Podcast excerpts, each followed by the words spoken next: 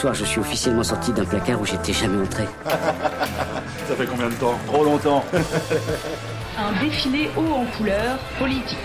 Égalité des droits Dignité, égalité, fraternité et sexualité. Sortez du placard. Et surtout, bienvenue dans le nôtre. Notre placard, c'est un lieu cosy, ouvert à votre curiosité, ouvert aux lesbiennes, gays, bi, trans, queer, intersexe et à la curiosité des 90% d'hétéros que l'on croise tous les jours. On s'est demandé ce que ça voulait dire être homo en 2016. Ce que l'on sait, c'est qu'en France, on peut rencontrer quelqu'un d'un seul clic, on peut se marier, peut-être avoir des enfants grâce à nos amis belges. Ce qu'on ne sait pas, c'est quel est aujourd'hui le rôle des médias LGBT. Est-ce qu'il reste des bars et des lieux pour se rencontrer? Et surtout, ce qui va se passer en 2017. Pour répondre à tout ça, on a monté notre placard, un lieu dont on manque aujourd'hui à la radio en tout cas. C'est la vie de toute l'équipe de l'émission, un lieu dans lequel nous ne sommes plus une minorité ni une communauté, mais des personnes qui partagent même inconsciemment une culture, une histoire, des questionnements, des revendications, des luttes et beaucoup d'autres choses. Puisque notre placard, il est à notre image, des jeunes engagés, heureux de vivre une sexualité qui n'est pas qu'oppression, stigmatisation, différence, mais aussi une joie de vivre, une fierté contagieuse qu'on espère vous transmettre tout au long de cette saison. Dans un placard, il ne fait pas forcément noir, le nôtre, on le veut éclairé, vous l'aurez compris, au propre comme figuré. Entre les cintres, on a accroché des micros et ils ne demandent qu'à sortir. On a installé des fauteuils confortables pour nos invités, des sociologues, historiens, militants et associatifs. Sur une étagère, on a empilé des chroniques anti-clichés, calé quelques agendas où on a griffonné des idées de sortie. Dans un tiroir, quelques articles marquants que vous auriez pu louper. Dans le placard, on a aussi une place pour vous. Posez-nous vos questions, racontez-nous votre quotidien, écrivez-nous. Nous ne laisserons pas vos lettres dans une boîte à chaussures. Pour la première, vous vous en doutez, le thème, il était évident. Pourquoi Comment À quel moment sortons du placard aujourd'hui. Faire son coming out en 2016, est-ce que c'est plus facile qu'avant? En parler au travail, à ses amis, à son médecin, à sa famille, est-ce que c'est la même chose, le même enjeu? Prêt à répondre à toutes nos questions, confortablement installé dans le placard, il y a Mi Michael Stambolis. Bonsoir. Bonsoir. Vous êtes sociologue, vous avez travaillé sur les questions du coming out et les manières de se dire homosexuel en France, mais aussi aux États-Unis. Avec nous également Olivier Rouchon, bonsoir. Bonsoir. Euh, Vous êtes responsable des bénévoles dans l'association Le Refuge qui prend en charge les jeunes homosexuels rejetés par leur famille après leur coming out. Et pour commencer cette émission, une question qui nous tenait à cœur, peut-être un peu compliquée. Est-ce que le coming out, au fond, c'est pas le plus grand dénominateur commun de la communauté LGBT Est-ce que malgré toutes nos différences, toutes les différences qu'il y a entre les membres, c'est pas la première chose qui nous réunit? L'un de vous deux, lancez-vous. Euh, moi, je pense que c'est une très bonne question parce que quelque part, je pense que les personnes homosexuelles cherchent avant tout quelque chose qui les lie. Parce que contrairement à la race, à l'ethnie ou à, à d'autres caractéristiques, la sexualité, c'est-à-dire l'attirance pour quelqu'un de même sexe, n'est pas forcément partagée par les membres de famille. Donc on a besoin de se construire une idée de ce que c'est que d'être comme d'autres personnes comme nous. Et donc, euh, c'est cette recherche de communauté, éventuellement, de se dire homosexualité, homosexuel et de le dire aux autres personnes qui nous lie. Mais je pense qu'avant de pouvoir le dire aux, autres, il faut se rendre compte déjà qu'on l'est. Et c'est peut-être cette première étape qui vient en, amont du coming out, c'est-à-dire se rendre compte de ces attirances pour les personnes de même sexe qui nous lient, qui est le dénom- dénominateur commun peut-être. Je rejoins totalement Michael. Effectivement, le dénominateur commun, c'est bien pour moi l'orientation sexuelle. C'est ce qu'on constate au refuge, puisque le refuge, c'est euh, on accompagne, on héberge des jeunes qui, euh, gays, lesbiennes, personnes ident- euh, transidentitaires qui sont en situation d'errance, d'exclusion familiale et qui ont été rejetés du jour au lendemain. La veille, ils étaient l'enfant parfait. Le, len- le lendemain, c'est la honte de la famille. Ils se retrouvent à la rue, comme ça. Voilà, sans, sans affaires. Et advienne qui pourra pour eux. C'est vraiment l'orientation sexuelle qui pose un problème pour ces familles-là. Des situations parfois difficiles qu'on aura le, le temps d'évoquer dans cette émission. En tout cas, on a essayé de donner un aperçu sonore de quelques minutes ou quelques secondes d'ailleurs qui précède euh, le coming out. to the gay community all over this state. My message to you is every gay person must come out. Mais pourquoi pas? Ça vous regarde? Pourquoi? Les mensonges, c'est un vêtement très lourd à porter. Nous devons changer de costume. Donnez-moi du feu. Je vais brûler des mensonges. Je crois qu'il faut tenter le coup. Je vais tenter un truc.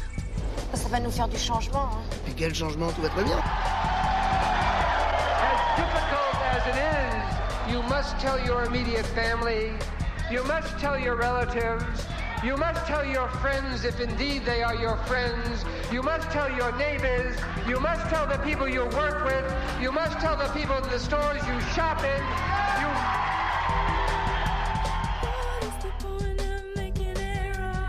Bon, je vais te le dire, hein, je vais te le dire une fois pour toutes. Non, non, non, non, non, non, non, non, je, je, euh, pas nos... Non, pas maintenant. C'est pas très très courageux. Ça veut dire quoi bientôt Dans un mois Dans un an Bientôt, ça veut dire bientôt.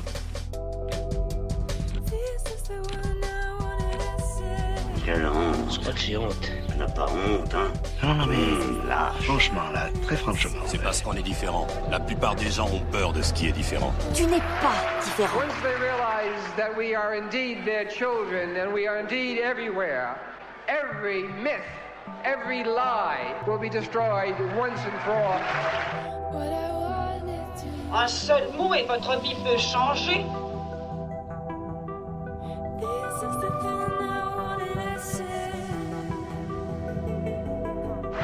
And once, once you do, you will feel so much better.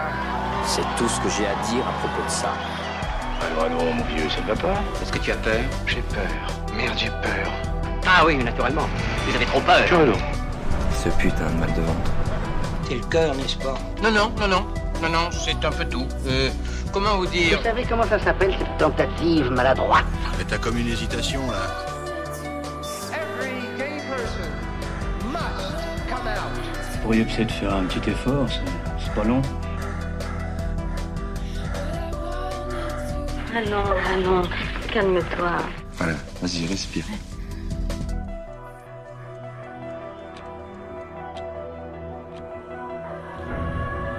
Bon, et après Allez, tu peux bien me le dire maintenant.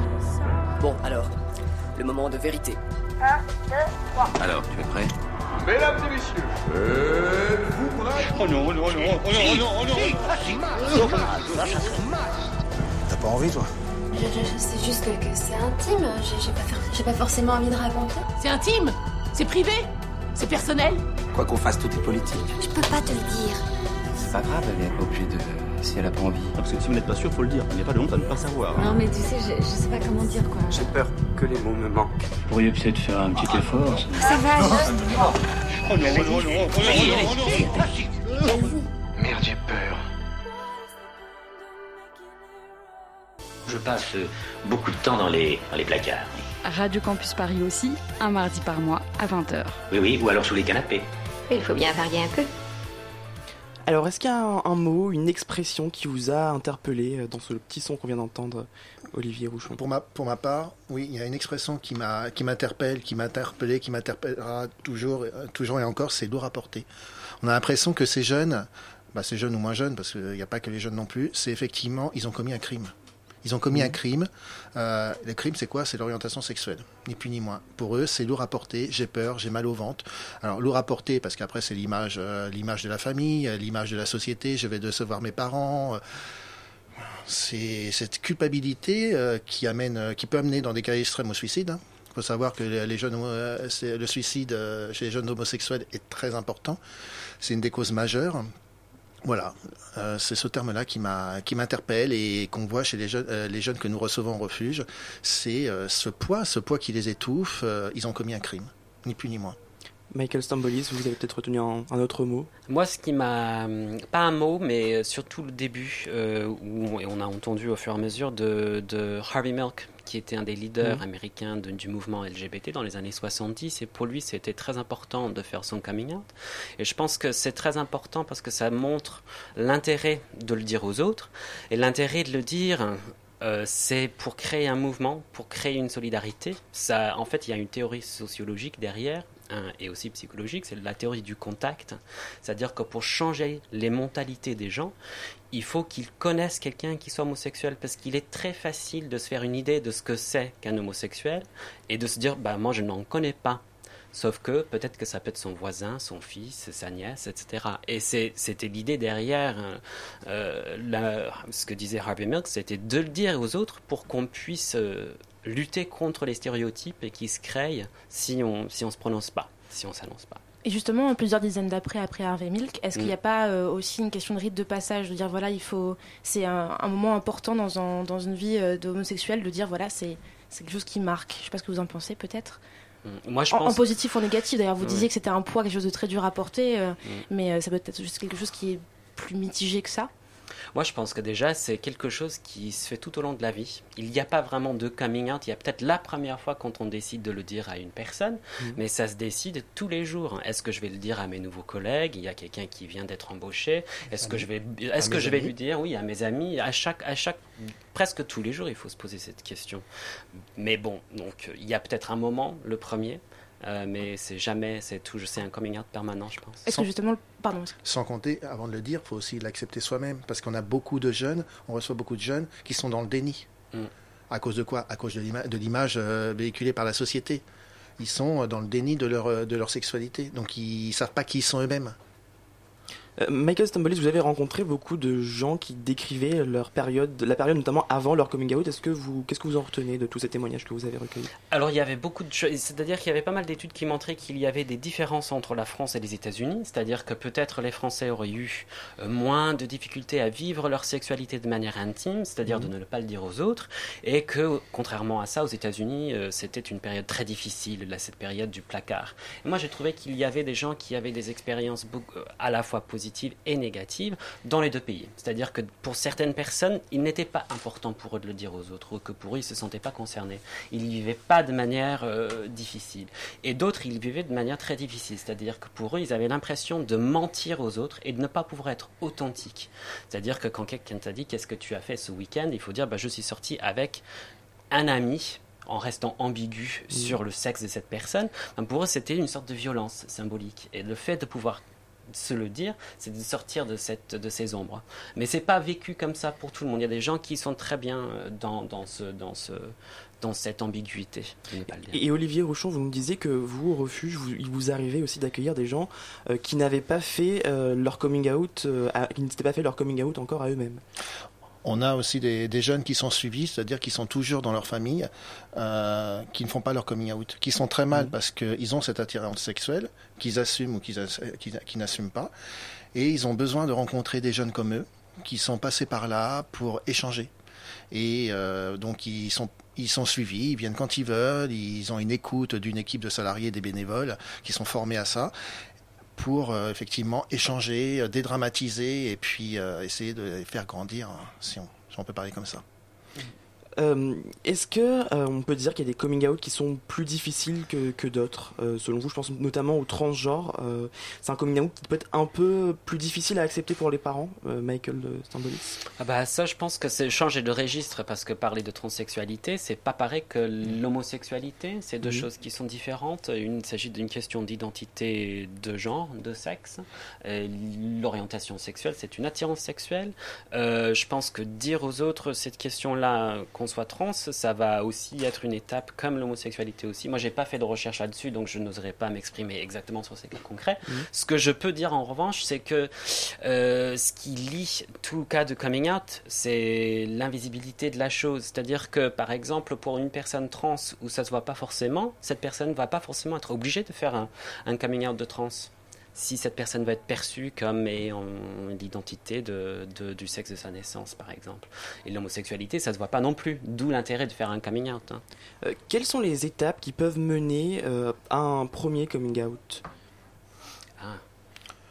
Les étapes qui peuvent mener.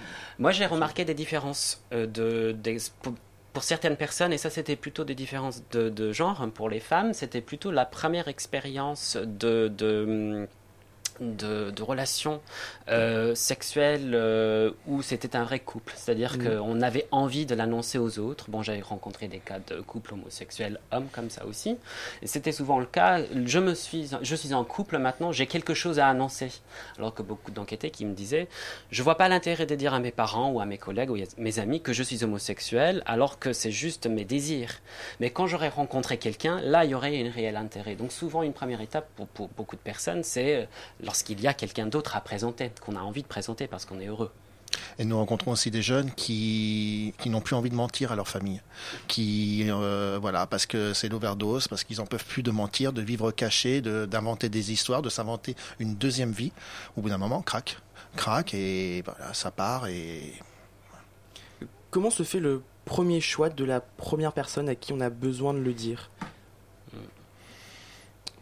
C'est variable dans les familles. C'est en fonction des, c'est en fonction des familles. Il n'y a pas, on va dire, le, le père, la mère, la, la, les, euh, les, les, soeurs, les frères, c'est tout dépend des familles, des relations de l'enfant avec les membres de sa famille, des amis quelquefois aussi. Moi, j'ai rencontré beaucoup de cas d'amis.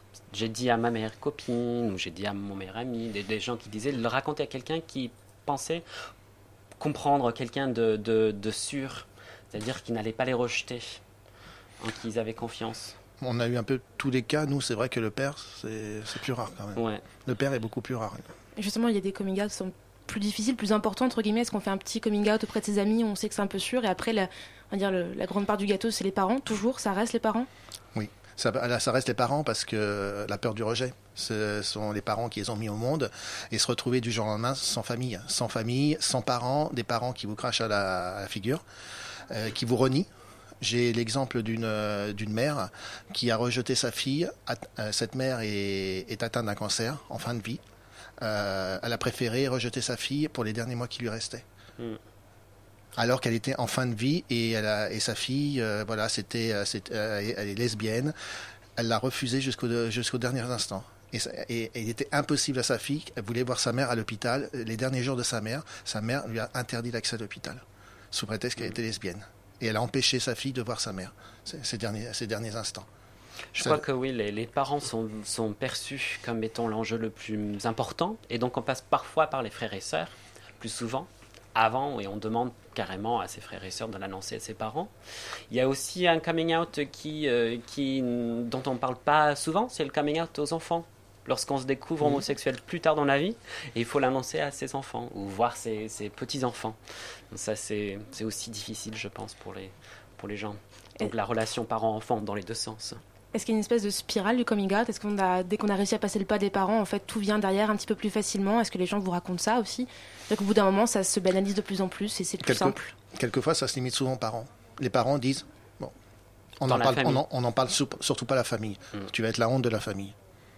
Voilà, c'est l'image et tu vas être la honte de la famille. Bon, c'est dur pour encaisser pour les parents, c'est ce qu'ils disent, c'est dur pour à encaisser pour nous, mais surtout n'en parlons pas aux grands-parents, n'en parlons pas aux tantes, aux cousins, parce que tu vas être la honte de la famille. Je crois qu'il y a aussi souvent, pour beaucoup de gens, euh, les parents, c'est le point culminant. C'est-à-dire qu'au lieu de commencer par les, parents, on commence par d'autres. Et c'est en fin d'étape, de, on se dit, bon, je me sens prêt à l'annoncer à mes parents. Mais c'est vrai que j'ai beaucoup entendu dans les entretiens, les gens dire qu'après la première fois qu'ils ont fait leur out, tout devenait plus facile à ce stade de l'émission, je me sens obligée de préciser que certains coming out se passent bien. Et puis oui. on va du coup enchaîner sur de la musique.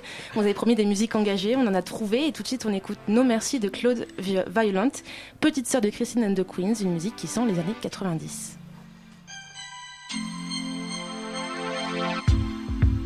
It's time to stop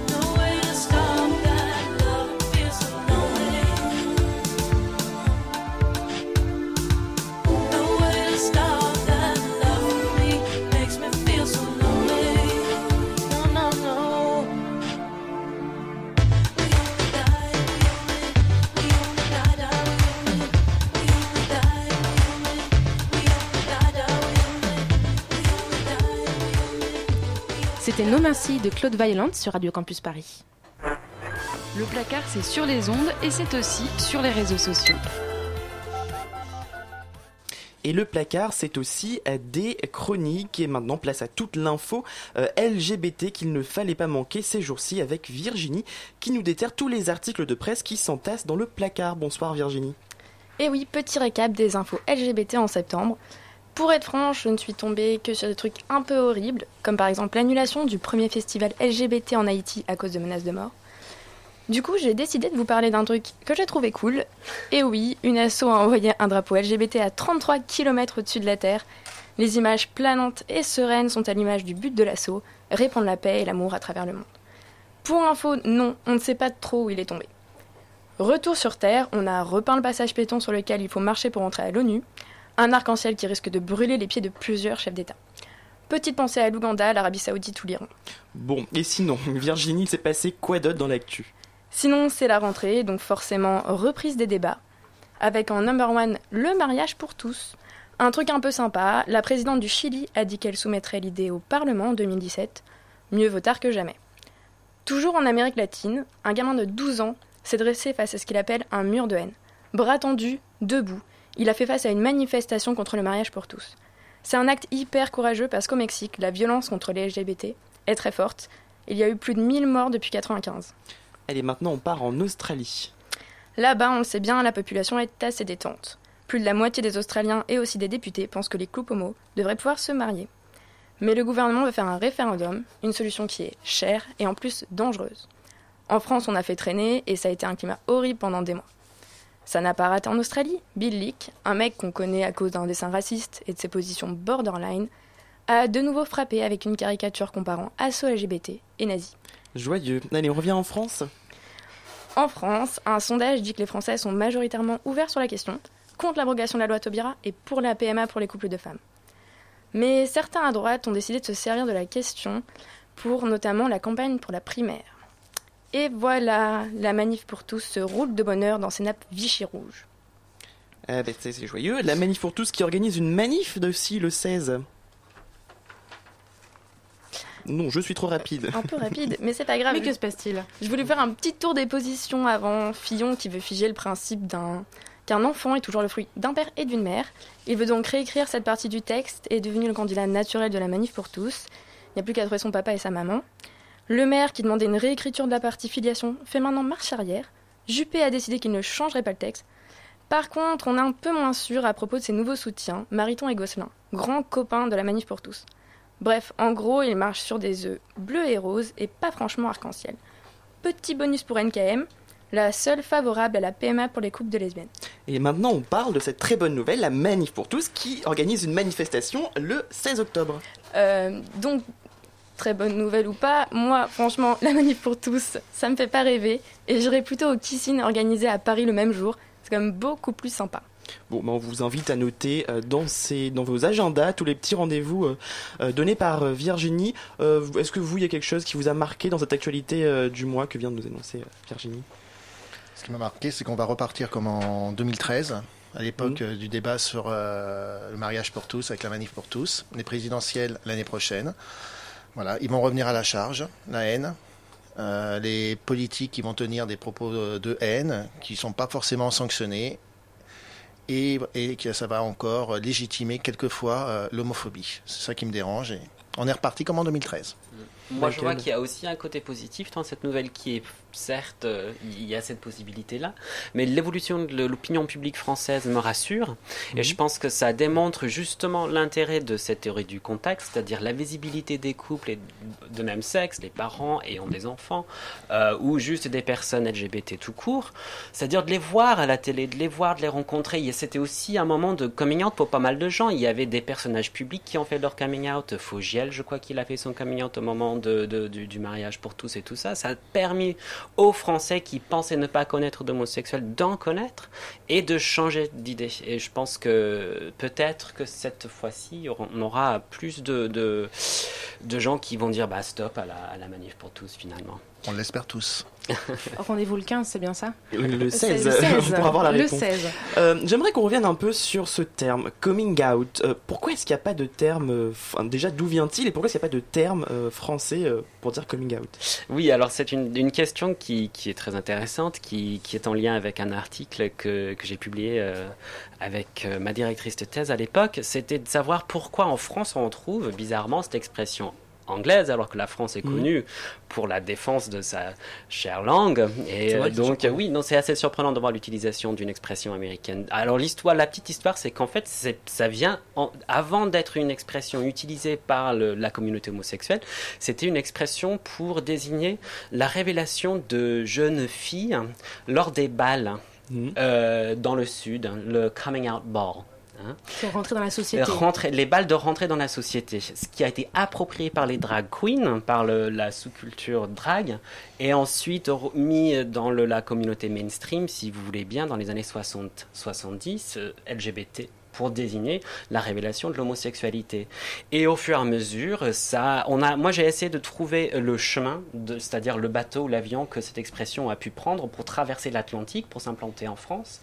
Quelque part, c'est peut-être, euh, ça fait partie de, de la transmission internationale de et l'utilisation de l'anglais un petit peu comme une sorte de lingua franca de la communauté gay, c'est-à-dire que vous allez pouvoir entendre la, la même musique, les mêmes expressions dans tous les bars gays du monde, donc une sorte d'internationalisation de, de, de la culture gay, une culture blanche, américaine, assez... euh, Bon, il y a beaucoup de choses à dire là-dessus, soit, mais en tout cas, c'est peut-être euh, cette transmission de l'expression vers la France, et ça, ça s'est implanté dans l'utilisation de, de tous les jours. Et on peut même voir, même en France, pour décrire toutes sortes de révélations qui n'ont rien à voir avec l'homosexualité. J'ai entendu Lara dire, quelqu'un dire, ah, je dois faire mon coming out de conservateur. C'était quelqu'un qui allait voter pour le Front National ou un truc comme ça, et qui, qui, qui, pour lui, c'était stigmatisant d'être euh, électeur du Front National, et pour le révéler, c'était une sorte de coming out. Pourtant, ce terme, enfin, on le voit en France, comme, Mm. comme vous le dites, on l'entend un petit peu, mais j'ai l'impression qu'on l'entend assez peu de la personne des, des principaux intéressés, en fait. Mm. Est-ce que c'est plutôt un terme de médias, de, de séries, au fond, euh,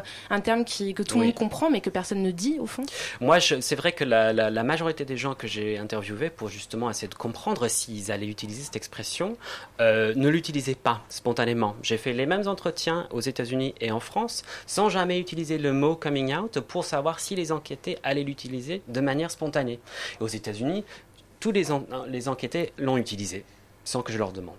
En France, c'était la majorité qui ne l'utilisait pas. Et après, je leur demandais, mais est-ce que vous connaissez cette expression? Pourquoi vous avez décidé de ne pas l'utiliser? Et ils me disaient, parce que, bon, c'est les médias, c'est, ça m'appartient pas.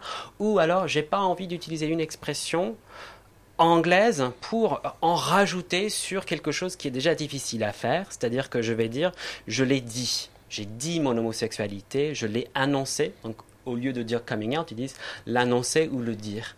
Parce que coming out, c'était en quelque sorte mettre des paillettes c'était une- sur une, quelque chose qui était déjà, qui ne voulait déjà pas euh, souligner. Du coup, comment est-ce qu'on le dit? On- Quels sont les mots utilisés euh? Je l'ai dit, a je le dis, je l'annonce. euh, ils utilisent d'autres, d'autres termes. Parfois, alors pour ça, c'est pour les gens d'une autre génération, sortir du placard. Hein, mais c'était plutôt des gens euh, autour de la cinquantaine au moins qui disaient ça. Et sinon, c'était tout simplement de le dire. Les jeunes du refuge utilisent rarement hein, le terme euh, coming out, Mm. soit parce qu'effectivement, bah, ça s'est super mal passé, c'est un moment euh, atroce de leur vie, donc euh, qui le refoule, soit parce que pour des raisons euh, qu'évoquait Michael, je le rejoins parfaitement. C'est vrai que c'est, on l'entend rarement. C'est pas un terme utilisé euh, par les jeunes du refuge.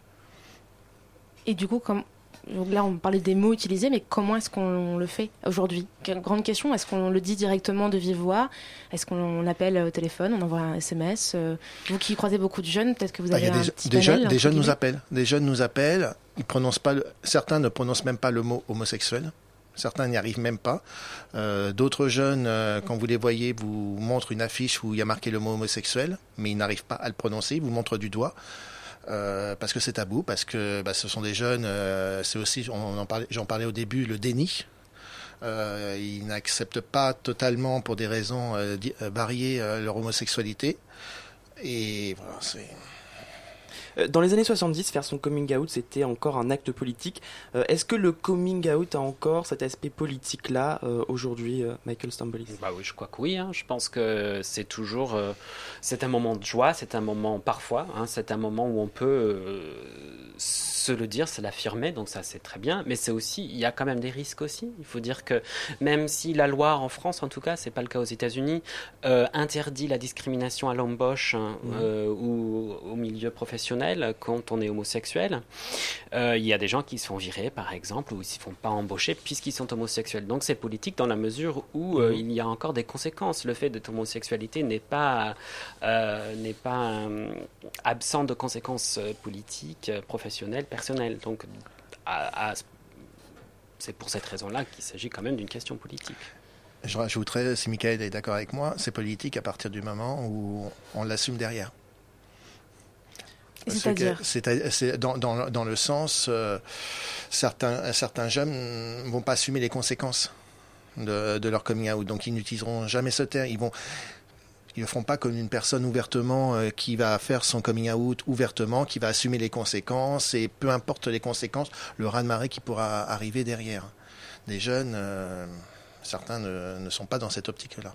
Alors, vous évoquiez le- le- le- la problématique du travail et j'aimerais qu'on écoute euh, un petit témoignage qu'on a reçu euh, de- de- de- d'une bénévole justement du refuge.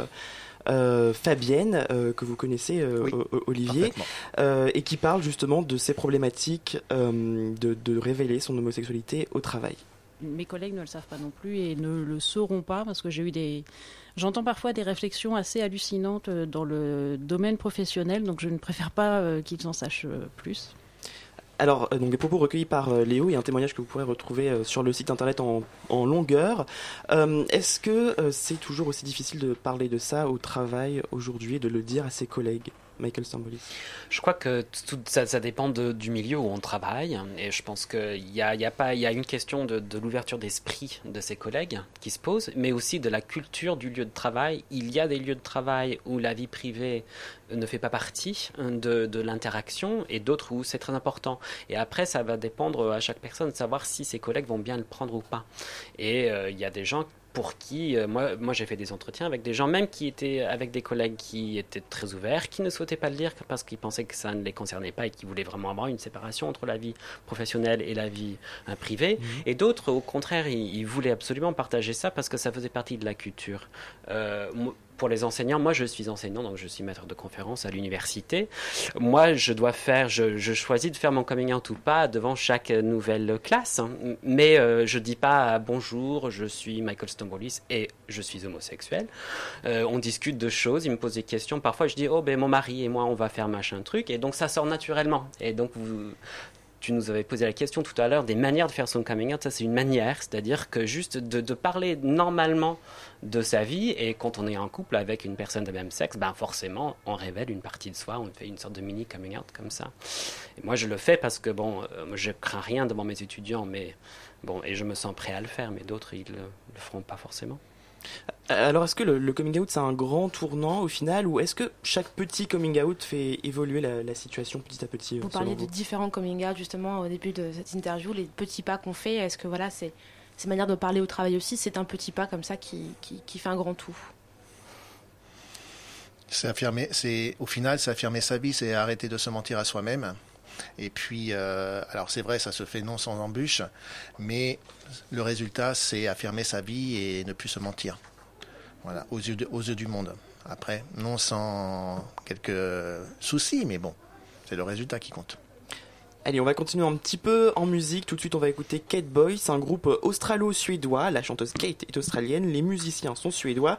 Une musique très basée sur les percussions et cette chanson Higher qu'elle chantait sur scène avec un long manteau avec écrit Higher and Equal.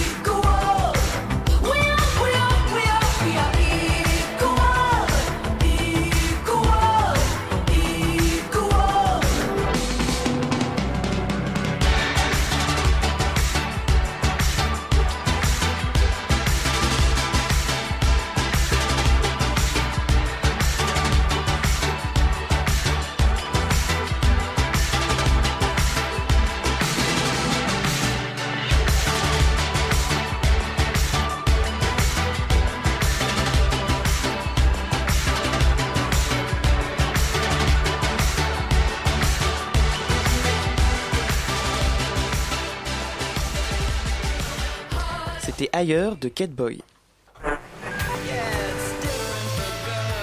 Sortez du placard et rejoignez le nôtre, un mardi par mois sur Radio Campus Paris. Si vous êtes célibataire et que vous tenez absolument à rencontrer le grand amour sans avoir à vous farcir les sorties en boîte, des nuits dans des bars interminables, pas de panique, il y a toujours les sites de rencontres. Et Maureen, tu vas justement nous expliquer un petit peu tout ça. Et oui, effectivement, Camille, parmi ces sites, le mastodonte du couple qui dure, j'ai nommé Mythique. Alors Mythique, ça existe depuis à peu près les débuts d'Internet, du coup ça commence à sentir un peu le vieux. Euh, pour moderniser leur image, ils ont donc récemment lancé une campagne de pub télé avec un slogan sans équivoque, si vous n'aimez pas vos imperfections, quelqu'un les aimera pour vous. Donc chacun des spots met en scène des jeunes, entre 25 et 30 ans environ, et se centre sur une personne, homme ou femme, noire ou blanche, et son soi-disant défaut. Machine chante faux, machin ne sait pas cuisiner, bidule a un rire de crécelle. Mais heureusement pour Machine, Machin et Bidule, grâce à Mythique, ils ont pu rencontrer quelqu'un qui, respectivement, adore le karaoké, fait bien la cuisine et trouve charmant les rires de crécelle. Tout ce petit monde est donc sereinement sur le chemin de l'amour avec un grand A. C'est absolument merveilleux. Et donc dans tous ces couples, est-ce qu'il y a des couples LGBT Eh bien oui, grosse avancée, avancée pardon, télévisuelle, un des spots a pour héroïne Elodie, une belle jeune femme bordélique qui jette ses habits partout et dont on découvre à la fin de la pub qu'elle a rencontré grâce au site une autre très belle jeune femme qui elle aussi adore le bordel. J'ai très envie de me réjouir, mais comme je te connais, je, je pense qu'il n'y a pas de trop de quoi s'emballer. Tu, Alors. tu vas pas me mentir là. Exactement, il n'y a pas de quoi s'emballer et pour plusieurs raisons. Euh, déjà, la pub avec le couple lesbien dénote particulièrement au milieu des autres. Euh, les spots pour les couples hétéros tournent autour de couples qui ne sont pas encore formés. Les gens se rencontrent, ont des dates, se font des sourires et se regardent niaisement, mais rien n'est encore officiel. La pub avec le couple lesbien, elle, eh ben, elle est différente. Elle met en scène un couple clairement formé, voire même installé. Les deux filles habitent sans aucun doute le même appartement et sont d'ailleurs sur le point de coucher ensemble. Dans la pub, Elodie, l'héroïne bordélique, dont on ne voit pas tout de suite le visage, rentre chez elle, jette ses clés sur la commode, ses escarpins sur une étagère, sa robe sur une armoire. On la découvre alors, bang, dans un plan d'ensemble, moulée dans une guépière, pile au moment où sa copine rentre, elle aussi du boulot. Alors les deux filles Incroyable se sautent dessus, exactement, mon dieu, la vie est bien faite. Elles se sautent dessus, s'enlacent, commencent à s'embrasser, et quand la pub se termine, eh bien tout le monde a bien compris ce qui était sur le point de se passer. Cette différence de traitement des couples hétéro, hétéro et homo n'est pas innocente. Ces choix de mise en scène recouvrent en fait des enjeux idéologiques qui permettent de reconduire une représentation de la sexualité homosexuelle clairement stéréotypée, catégorisée comme obsessive et donc déviante. De leur côté, les couples hétéros, avec leur sexualité plus discrète, continuent de représenter une norme régulée par des conventions sociales, comme les dates et autres sorties au restaurant. Et en plus, ce sont des femmes qui s'embrassent et je suppose qu'il n'y a pas l'équivalent pour les couples gays. En tout cas, s'il existe cet équivalent, il est sacrément bien caché. Euh, vous me connaissez, je regarde beaucoup la télévision et je n'ai pas vu un spot mythique, beaucoup trop. Je n'ai pas vu un spot mythique qui serait l'équivalent pour les hommes. Pareil sur Internet. En fait, tu soulèves un point super intéressant. Contrairement au couple gay, l'érotisme du couple lesbien est parfaitement admis dans nos sociétés occidentales hétéronormées. Mais attention, il n'est pas du tout admis comme une autre forme de sexualité qui pourrait cohabiter avec ce qu'on a coutume d'appeler la norme. Non, il est admis comme fantasme au service de la sexualité hétéro et surtout de la sexualité hétéro de ces messieurs dont le regard continue socialement de contrôler le corps des femmes.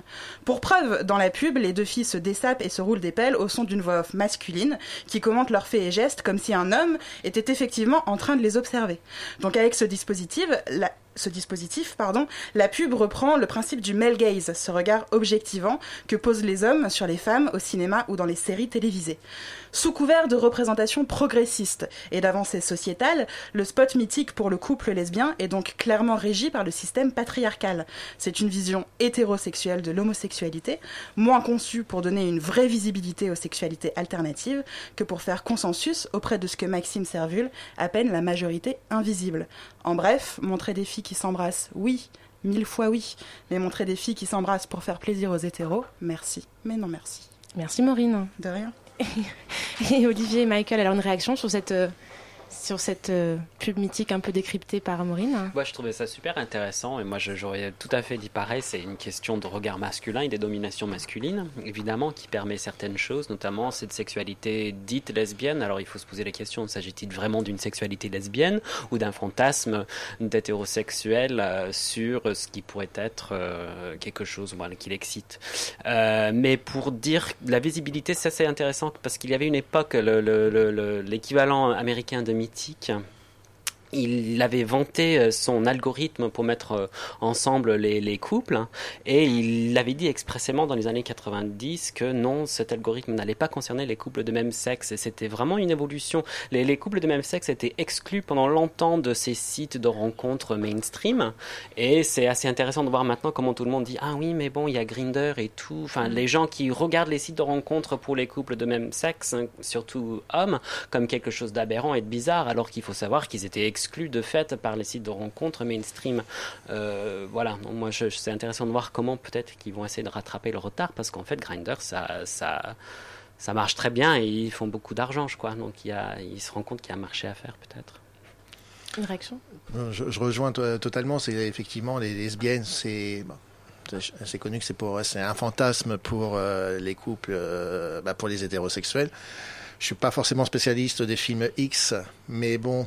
Dans les films X, on ne verra jamais des hétéros, j'entends, hein, des, homosexuels. Par contre, des lesbiennes, euh, quasiment dans tous les films X, même si je suis loin d'être un spécialiste.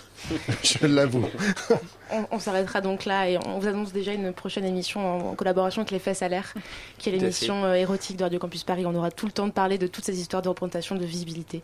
Et justement, pour rebondir sur la visibilité dont on parlait aussi au début de l'émission, sur le fait qu'il y ait de plus en plus de coming out, notamment en 2013, est-ce que selon vous, il y a quand même euh, du mieux, au-delà de 2013, mais par rapport aux séries, par rapport aux médias, avec une meilleure visibilité, en tout cas une représentation plus juste de l'homosexualité aujourd'hui, qui peut aider pour les coming out euh, Les mentalités ont évolué par rapport aux années 80, 90, 2000. Ça, c'est une certitude. Le débat sur le Pax euh, au départ, ensuite sur le mariage pour tous, ça a aidé, bien évidemment. On n'est plus dans le, même état d'esprit qu'avant. Il y a encore du chemin parce que l'homophobie existe.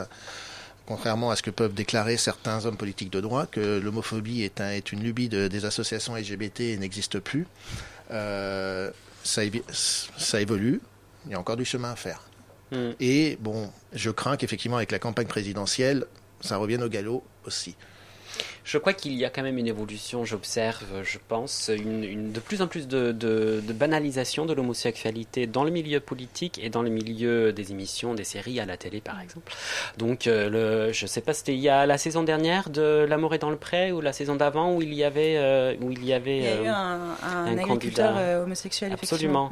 Et puis il y avait, il y a plus de personnalités dans les médias parce qu'il y a quand même des homosexuels partout. Dans les médias, on parlait de, de Fogiel, mais il y a aussi Ruquier qui a fait son coming out. Il y a Muriel Robin, beaucoup de gens d'une ancienne génération qui ont fait leur coming out et qui ont aidé à cette visibilité, à cette banalisation. Euh, les émissions qui sont très populaires où il y a beaucoup de personnages euh, trans, gays comme euh, comment ça s'appelle, Orange is the New Black.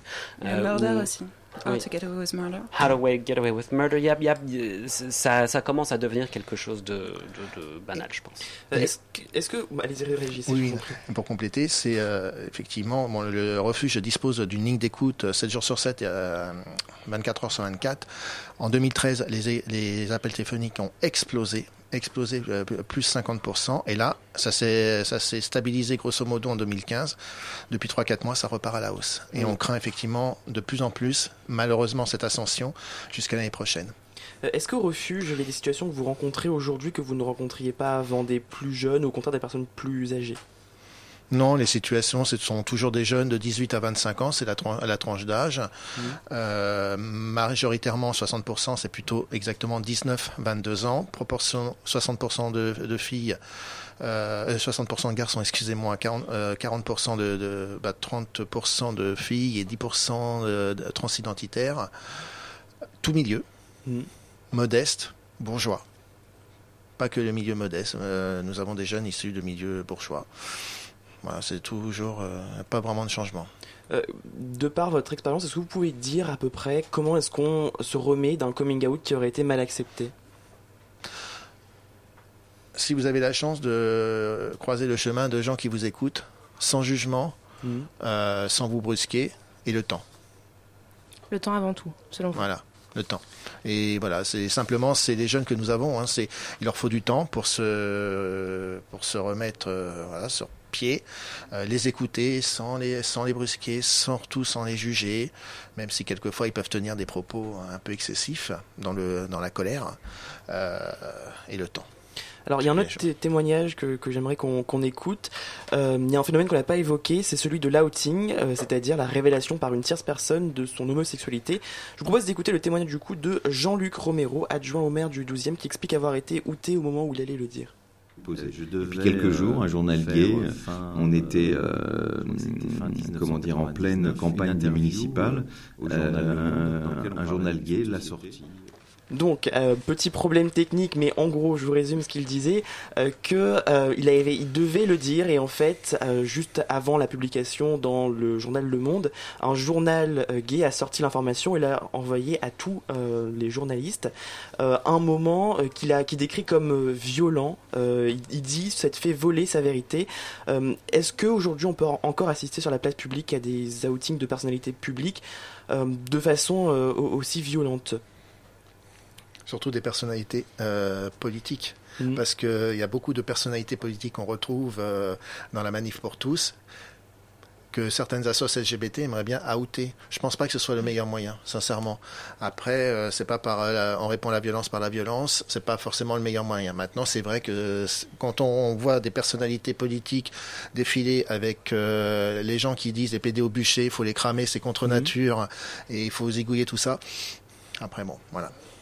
Il n'y a pas que les personnalités politiques qui se font outer, on en discutait avant l'émission, il y a aussi des personnes, des, jeunes justement qui se font, comme vous disiez, voilà, surprendre et qui du coup, c'est aussi une forme d'outing qui peut être très violente, j'imagine, de pas avoir les mots. Justement, on parlait de trouver les mots, trouver le temps, trouver euh, le bon moment. Quand on a, on l'a pas, c'était encore plus dur. Oui, puisqu'on ne maîtrise pas ce qui se passe, hein. on n'est plus en situation de pouvoir euh, choisir le moment de le dire ou pas. Et donc quand euh, on vole cette occasion à quelqu'un, ça peut être très très violent.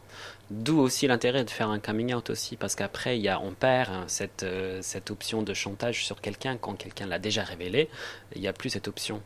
Euh, mais je pense que l'outing, euh, c'est en, ce qui concerne les, les gens, les, les- les jeunes par exemple qui ne sont pas politiques, là c'est ultra violent. Mais personnellement, je peux comprendre d'un point de vue politique pourquoi on aurait envie de faire un outing sur quelqu'un qui est responsable des décisions politiques, euh, qui prend des décisions qui vont à l'encontre des gens qui sont comme lui, euh, tout en ayant une sexualité homosexuelle par ailleurs, hein, parce que normalement les lois, les personnages, les personnes politiques ne sont pas censées faire des lois euh, qui ne vont pas devoir respecter eux-mêmes. Alors euh, en ayant, en vivant une sexualité homosexuelle tout en disant aux autres qu'on est hétérosexuel, on s'extrait à- au, pou- au- au pouvoir de la loi, quoi. Tout en se disant, moi je me permets de faire des lois, mais moi je vais pas en vivre les conséquences. Et leur tourne, et avant de terminer cette émission, un peu d'humour avec Maxime et ses facéties. Madame, mademoiselle, monsieur, bonsoir. Afin d'agrémenter votre soirée, notre station de radio vous propose un florilège de coming out qui se sont bien ou moins bien déroulés. Maman, j'aimerais dire quelque chose. Ce n'est pas le moment, Jérôme. Euh, Quelqu'un veut de la dinde? Ah, avec plaisir, Brigitte. S'il vous plaît. S'il vous plaît. Alors voilà, j'ai quelque chose à vous dire. Je veux profiter de ce moment en famille parce que j'avais très envie de... Euh, Jouez petit papa dans le piano. Petit papa Noël. Enfin, Brigitte, tais-toi, on n'entend pas ce qu'il dit. Donc, je disais que je veux profiter de Noël pour vous dire à tous que je... Mais enfin, Brigitte, c'est pas le moment. Écoute Bruno, ton père et moi t'avons toujours soutenu dans tes choix et nous continuerons de te soutenir. Nous respectons ta position et sache que tu pourras toujours compter sur nous. N'est-ce pas Jean-Pierre? Papa Maman Je suis gay. Tu sais, pour être tout à fait franche, on s'en doutait un peu, Grégory. Papa, maman, je suis gay. Ah bon?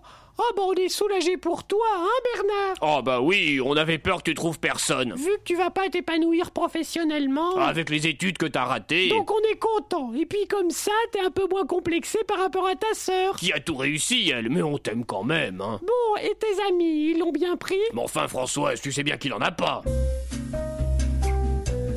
Papa, maman, faut que je vous dise un truc. Oh, ça y est, ça y est Patrick,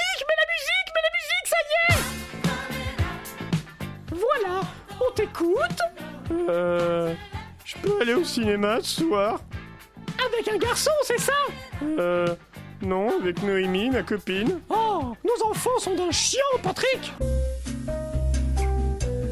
Papa, maman, je suis gay. Oui, moi aussi, Frédéric. Hein Et moi aussi, mon chéri. Quoi C'est ce qui explique qu'on n'a jamais couché ensemble. Ah bah ça risque pas mais, mais, Mais j'ai été conçu comment? Non, on ne sait plus, et puis ça n'a pas d'importance. Allez, finis-moi ton gratin. Voilà, nous espérons que ce florilège vous a plu et nous vous invitons à présent à écouter la suite de votre émission.